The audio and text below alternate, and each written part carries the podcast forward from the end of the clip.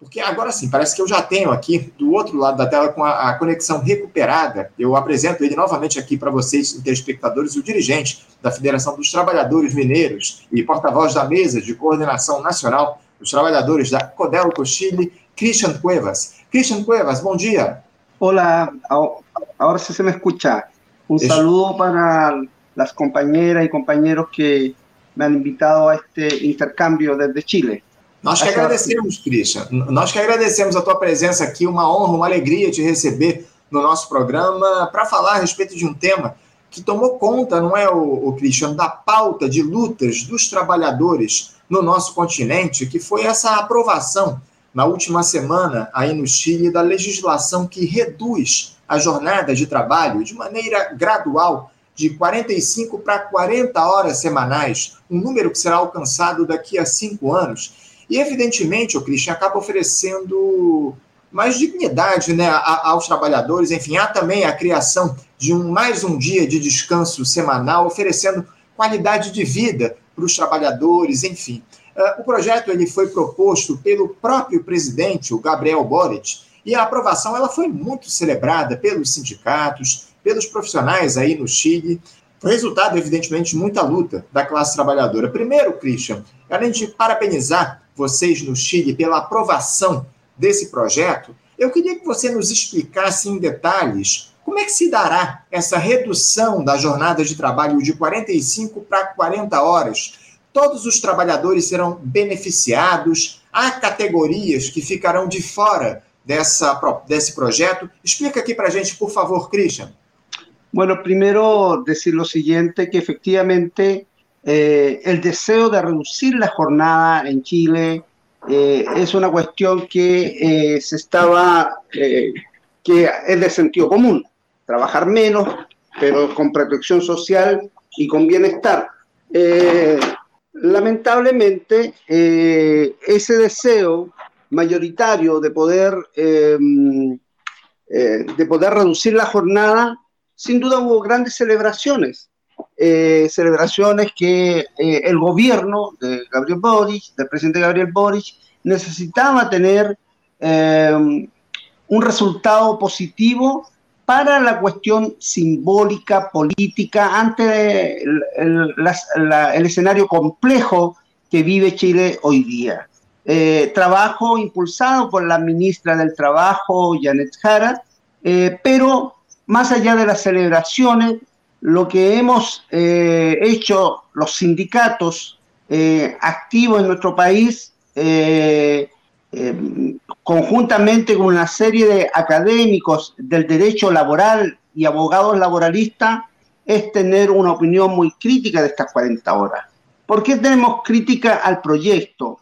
No es porque los trabajadores y trabajadoras en Chile trabajamos mucho, y la reducción de jornada, por cierto, es una necesidad, pero el proyecto eh, inicial fue cercenado en su origen y que por tanto hoy día, cierto, no va en la línea de poder generar mayor bienestar a la familia de las y los trabajadores. Estas 40 horas, eh, desde el punto de vista nuestro, y así lo han, lo hemos afirmado una serie de organizaciones sindicales eh, del comercio, del retail, eh, de la banca, eh, yo soy dirigente del sector subcontratistas del cobre eh, en Codelco, creemos que va en el sentido equivocado del deseo de origen de reducir la jornada, porque primero habría que fortalecer el sindicato.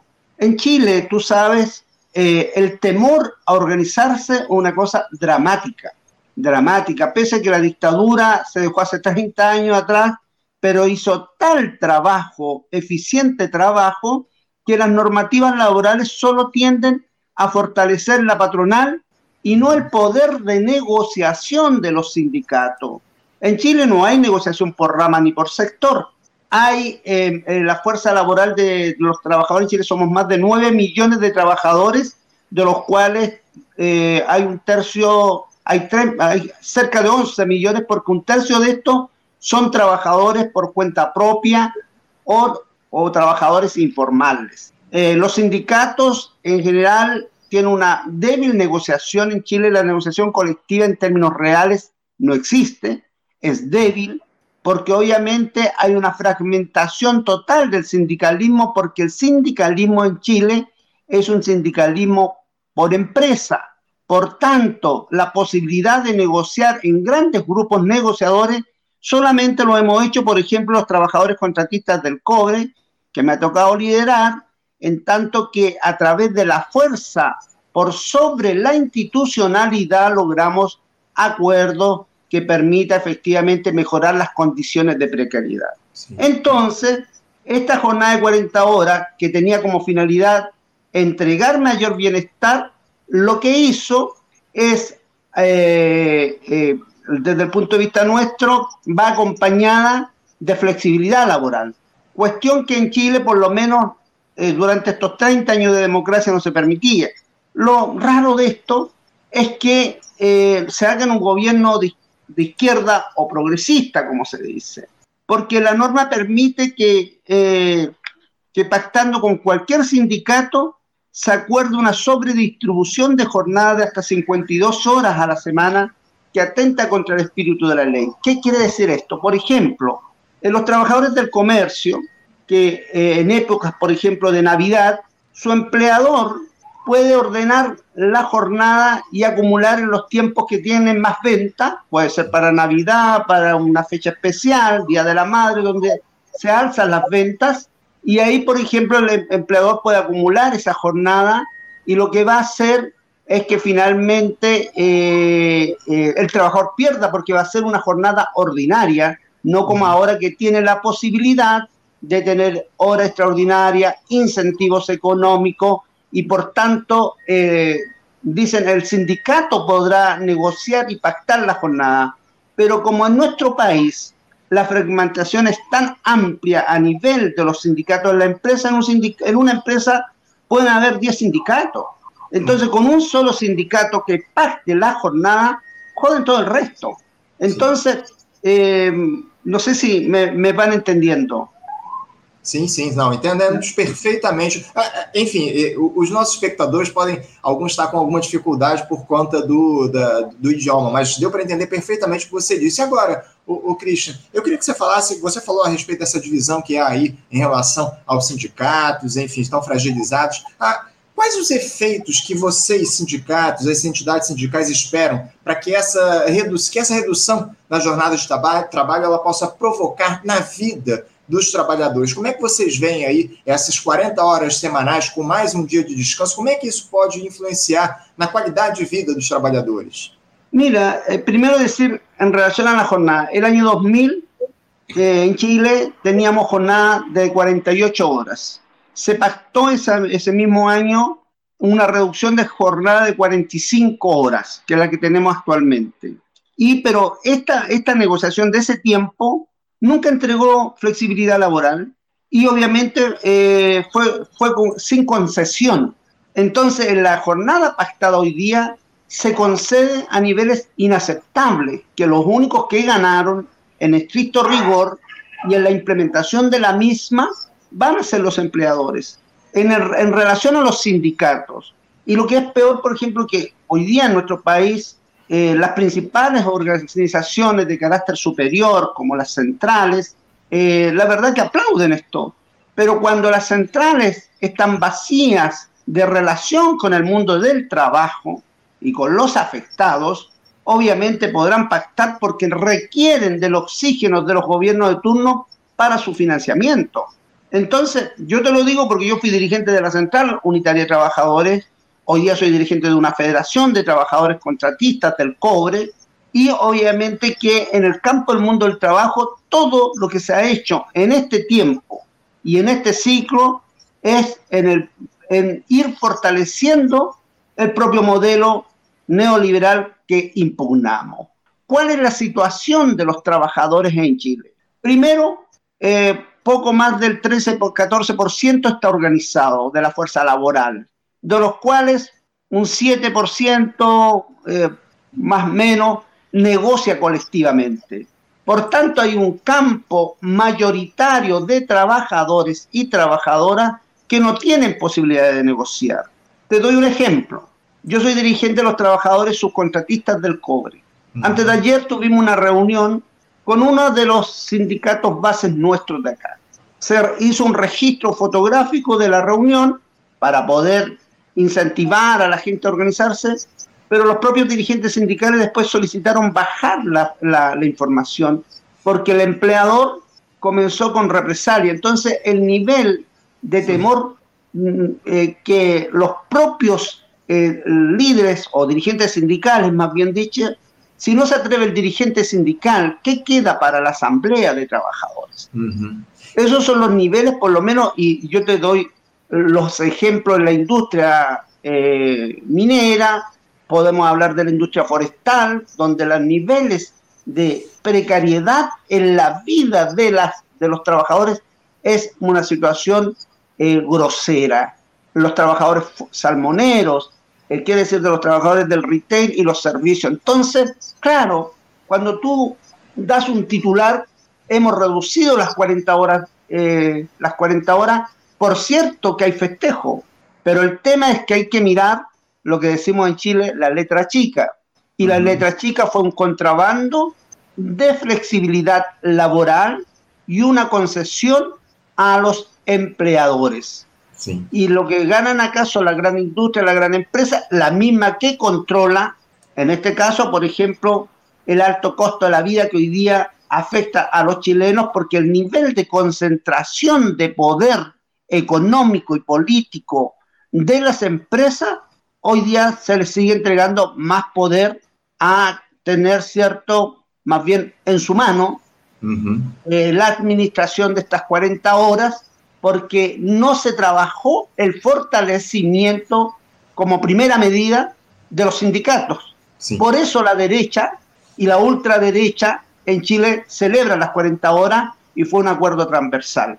Entonces creo que aquí eh, con el tiempo iremos mirando. Nosotros en Chile hemos organizado una plataforma de, que va, cuya finalidad es poder hacer indicaciones eh, movilizar eh, dónde estamos trabajadores del, eh, trabajadores del comercio, de la banca, del retail y también de la minería, pero que estamos fuera de la formalidad de las instituciones de las centrales, porque las centrales aplauden esto porque ya lo dije, requieren del oxígeno, del oxígeno el financiamiento del gobierno y ahí obviamente ante los derechos de los trabajadores pareciera que los compañeros perdieron su sentido de clase, es decir, su relación con a quienes dicen representar.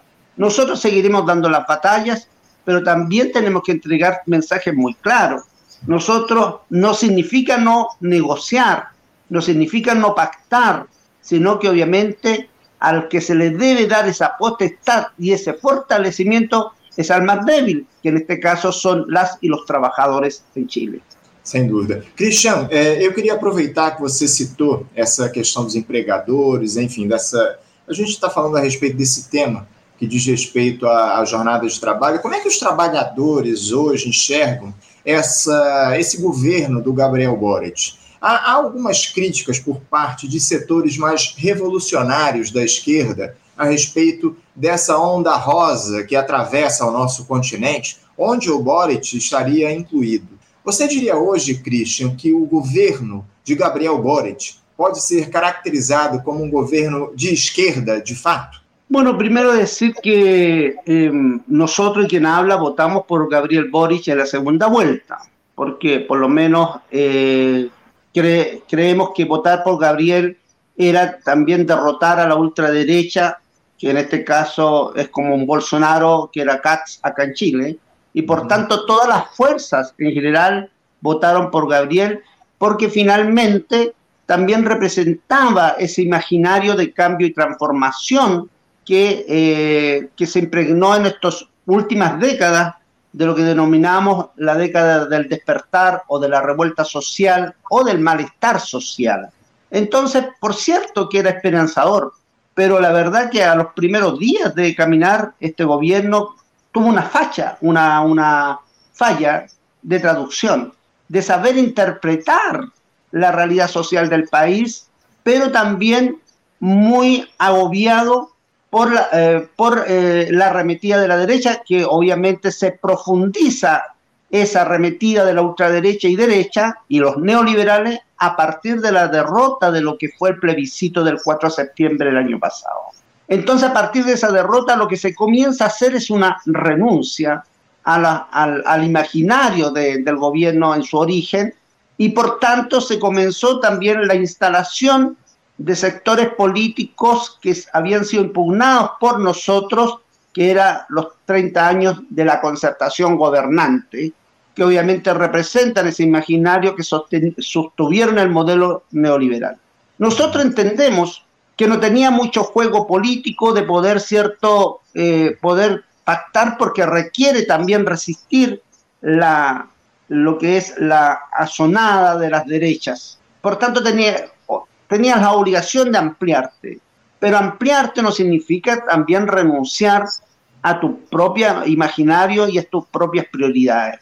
Hoy día nosotros, por lo menos lo que yo he visto y he hecho la crítica, que teníamos un gobierno sin oficio en la política, y esto no tiene que ver en la política de gobernar. Y esto no tiene que ver con la juventud, porque todos fuimos jóvenes, En general, eh, la verdad que tiene que ver con el oficio de hacer la política y de gobernar. Por tanto, todo esto se, se tradujo en una situación de inestabilidad, de incerteza, de incertidumbre, porque obviamente cada vez los ministros iban pidiendo disculpas de los actos que hacían. Y en política, tú tienes que tener eh, convicción y certezas. Obviamente amplitud para gobernar, pero no renunciar a tu propio imaginario. Entonces, en ese sentido, lo que nosotros estamos viviendo, lo lamentable de esto no es que haya un pueblo que diga está pensando en nosotros, sino más bien una desafección de la política y que por tanto le da lo mismo que el gobierno, sino más bien lo que necesita la gente, quien le resuelva sus necesidades materiales. Y en ese sentido, al igual que en Brasil, la derecha y la ultraderecha utiliza eh, los grandes medios de comunicación, este terrorismo mediático, para generar temor en la población y eso hace que finalmente las izquierdas se replieguen, renuncien y que ese es el escenario que hoy día tenemos.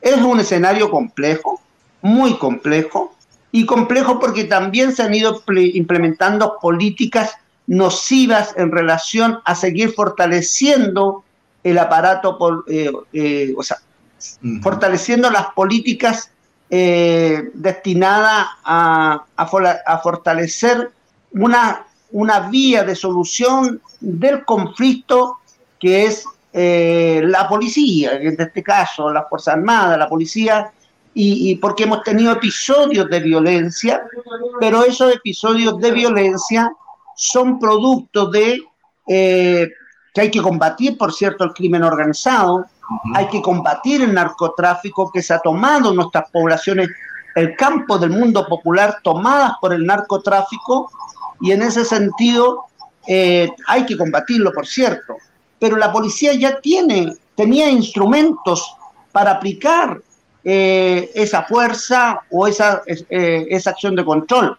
Obviamente que se requieren de recursos, pero eso lo que nosotros miramos y observamos, que la finalidad que tienen estas políticas en general no es combatir el crimen y el narcotráfico, porque si, quiera, si quieren combatir el crimen y el narcotráfico, abramos las cuentas para perseguir el dinero, dónde va el dinero, ¿cierto? Y eso obviamente el Parlamento se niega a, los sectores de derecha, se niega a legislar, abrir las cuentas para poder perseguir el dinero, en cómo opera finalmente el narcotráfico y cómo coloniza la política, ¿cierto? Eh, en tanto que eso hoy día se hacen políticas destinadas, por cierto, efectistas, se van a entregar recursos, pero la duda es cómo se resuelve el conflicto.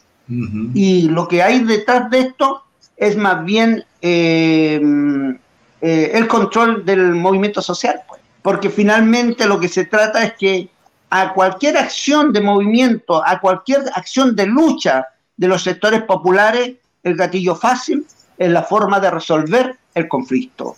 Eso quizá el gobierno no lo lee así, pero los que estamos eh, en el activo social sí lo leemos así y porque sabemos que en el mando de policías en Chile y eso pasa en el mundo en general, hay una policía corrupta ¿Sí? en, su mando, en sus altos mandos, porque el carabinero de Chile, aquí también su alto mando ha estado involucrado en eh, desfalco de grandes recursos de carabineros o que el Estado le otorga para fines propios de ellos, personales.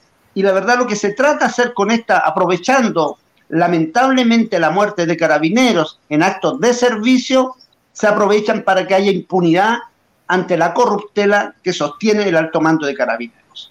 Entonces, eso, eso genera decepción, pero también nos obliga a las izquierdas a pensar, a pensar cómo también nosotros tenemos una política destinada a combatir, sin duda, el crimen y el narcotráfico y las acciones que obviamente dañan a nuestras comunidades, a nuestros pueblos, a, los sectores populares. Hay que combatirlo, pero eso se hace también en diálogo con las comunidades y con políticas también de Estado, que signifiquen financiamento, trabajo y buen vivir. Sem dúvida, sem dúvida alguma. Christian, quero te agradecer muito a tua entrevista conosco aqui no nosso Faixa Livre no programa de hoje. Muito obrigado. Quero, acima de tudo, parabenizar vocês aí no Chile pela luta da classe trabalhadora. Acima de tudo, é muito importante a luta não só no Chile, a luta em todo o nosso continente. Eu, eu defendo aqui uma unidade da classe trabalhadora no nosso continente sul-americano. A gente vai ter oportunidades, inclusive, para conversar a respeito disso em um outro momento, mas eu estou com o tempo encerrado. Eu agradeço muito e parabenizo vocês aí no Chile por toda a luta, tá bom, ô, ô Cristian? Muito obrigado pela tua participação aqui. Um bom dia para você e um, um forte abraço. Muchas gracias y un gran abrazo también para nuestras hermanas y hermanos brasileños. Gracias, abraço. Conversamos aqui com Christian Cuevas. Christian Cuevas, que é chileno, dirigente da Federação dos Trabalhadores Mineiros e porta-voz da mesa de coordenação nacional dos trabalhadores da Codelco Chile. Falou um pouquinho a respeito da situação dos trabalhadores lá, essa redução da jornada de trabalho no Chile, uma importante vitória da classe trabalhadora. Vocês talvez tenham tido um pouquinho, algumas pessoas podem ter tido um pouquinho de dificuldade por conta do idioma. O Christian falou aí o, o seu, o seu espanhol, infelizmente, é, é talvez muita gente não tenha conseguido entender o que ele disse, mas eu acho que deu para pegar bem aí a síntese do que o Christian falou, dessa luta, dessa necessidade de luta, também do envolvimento da direita, das pressões que há lá no Chile, enfim, falou sobre o governo do Gabriel Boric, disse que eh, eles apoiaram no segundo turno a, a, eleição do Gabriel Boric, sabendo de todas as limitações que estão colocadas a partir dessa gestão, enfim, há críticas em relação a esse governo do Boric lá no Chile, mas houve essa importante vitória, foi a redução da jornada de trabalho do, dos profissionais lá no Chile para 40 horas e com a inclusão de um dia mais de descanso semanal. Muito importante essa vitória dos trabalhadores chilenos. Bom, gente, eu quero agora agradecer a todos vocês pela participação no programa de hoje. Muito obrigado pela audiência de todos vocês. Lembrando que amanhã, sexta-feira, é feriado. Então, não teremos uma edição do nosso Faixa. Voltaremos com o nosso programa ao vivo na próxima segunda-feira, a partir das 8 da manhã. Antes, eu quero lembrar vocês curtam aqui a nossa publicação, compartilhem a nossa transmissão, enfim, comentem aqui no nosso chat, isso é muito importante para criar o um engajamento e fazer com que o Faixa Livre chegue a mais pessoas. Mais uma vez, eu peço o apoio e a interação de todos vocês aqui com o nosso programa. Muito obrigado a todos vocês mais uma vez pela audiência de hoje e na próxima segunda-feira nós voltamos a nos encontrar aqui no nosso canal no YouTube, Faixa Livre. Um ótimo feriado, um bom final de semana a todos vocês, um abraço e até segunda. Você, ouvinte do Faixa Livre, pode ajudar a mantê-lo no ar faça sua contribuição diretamente na conta do Banco Itaú, agência 1964, conta corrente 03004 dígito 1. Essa conta encontra-se em nome da Associação de Funcionários do BNDES, a AFBNDES, uma das nossas entidades patrocinadoras, mas seus recursos são destinados exclusivamente para o financiamento do nosso programa. Você pode fazer a sua doação de qualquer valor utilizando também a nossa chave Pix, que é ouvinte@programafaixalivre.com.br. Sua contribuição é fundamental para a manutenção desta trincheira radiofônica no ar.